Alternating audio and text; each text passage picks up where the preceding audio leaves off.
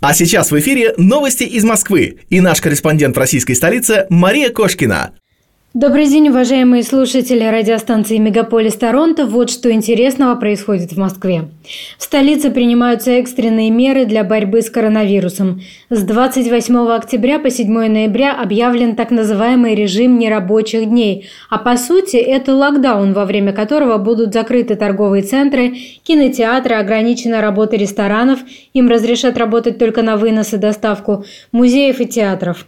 Театры и музеи смогут продолжать работу, но только на 50% заполняемости. Кроме того, посещать их можно будет при наличии QR-кодов, подтверждающих защиту от COVID-19 и использовании защитных масок, а также при соблюдении правил рассадки. Все предприятия и офисы будут закрыты, кроме тех, что обеспечивают жизнь в городе. Вводится домашний режим для москвичей старше 60 лет и людей с хроническими заболеваниями с 25 октября по 25 февраля 2022 года. От него освобождаются переболевшие коронавирусом за последние 6 месяцев или прошедшие вакцинацию. На этот же срок московские работодатели обязаны перевести на удаленную работу не менее 30% сотрудников и всех сотрудников старше 60 лет. Увеличивается требование к обязательной вакцинации работников сферы услуг.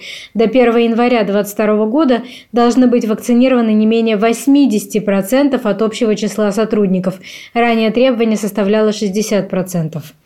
На сайте stopcoronavirus.rf запустили счетчик вакцинации россиян. Согласно сайту, в России уровень коллективного иммунитета составляет 45%, в Москве коллективный иммунитет 61%. Тем не менее, статистика по новым заболевшим и умершим бьет все рекорды. В столице 23 октября выявили 8166 новых случаев COVID-19. За сутки госпитализированы более полутора тысяч человек. К аппаратам искусственной вентиляции легких подключены почти 700 пациентов. Об этом рассказали в оперативном штабе по контролю и мониторингу ситуации с коронавирусом в Москве. По смертности наша страна вышла на первое место в мире. В России ежедневно умирает более тысячи человек.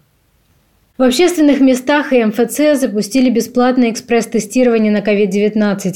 Возможность сдать экспресс-тест в оперштабе называют примером мягкого, но эффективного способа прерывания цепочки распространения вируса и утверждают, что система позволит избежать введения жестких ограничений. Тест можно сдать в ГУМе, ЦУМе, торговых центрах Рио, Л-153, Ереван Плаза, Калейдоскоп, Океания, Щука и Фудмоле Депо, а также в 10 центрах «Мои документы» документы. Для сдачи теста нужно иметь с собой паспорт или свидетельство о рождении для ребенка, а также полис ОМС при его наличии. Результат теста придет в течение суток по СМС и появится в электронной медкарте. В случае, если тест окажется положительным, к пациенту домой придет врач из поликлиники, назначит лечение и выдаст необходимые препараты. В столице вакцинация детей от COVID-19 может начаться уже в следующем году. Главврач Московской больницы номер 52 Марьяна Лысенко считает, что в январе Центр имени Гамалеи выпустит детскую вакцину. Также она добавила, что пока идут клинические испытания, но результатов еще нет. По мнению Лысенко, дети сейчас достаточно тяжело переносят инфекцию. Ранее экспресс тестирование на коронавирус было запущено в некоторых московских школах. К другим новостям. На станциях московского метро с 15 октября заработала система оплаты проезда через распознавание лиц FacePay, сообщается на сайте мэрии Москвы. Ранее система работала в тестовом режиме. Чтобы воспользоваться FacePay, нужно привязать свою фотографию, банковскую карту и карту «Тройка» к сервису через приложение «Метро Москвы». Как сказано в сообщении на сайте мэрии, при оплате с помощью FacePay конфиденциальная информация будет зашифрована. Камера будет считывать только биометрический ключ, а не изображение лица.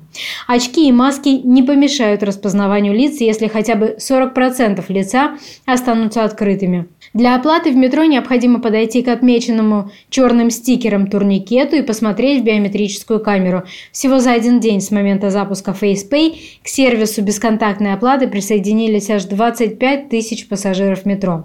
В топ-5 станций, где по FacePay проходили больше всего людей, вошли выставочная, комсомольская, деловой центр, Бауманская и проспект Мира. На портале по поиску работы Headhunter появилось объявление, что метрополитен набирает кассиров со знанием узбекского или таджикского языка. Работников искали на Лесопарковую, станцию Бутовской линии метро и Прокшина, Сокольнической линии, потому что это одни из главных районов обитания мигрантов. Ранее на этих станциях были установлены таблички на узбекском и таджикском языках, чтобы мигранты могли легче ориентироваться в метро.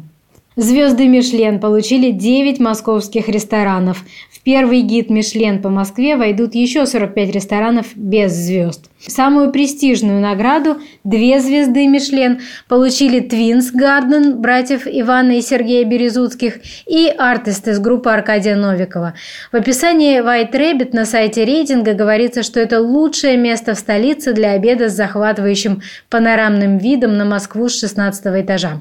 В описании Twins Gardens указывается, что блюда заведения готовятся в основном из продуктов собственной фермы, ресторан обладает широкой коллекцией вин, кроме того, по одной звезде Мишлен получили еще 7 ресторанов. В гид рекомендованный Мишлен вошли 69 московских кафе и ресторанов, из них 45 заведений не имеют звезд Мишлена.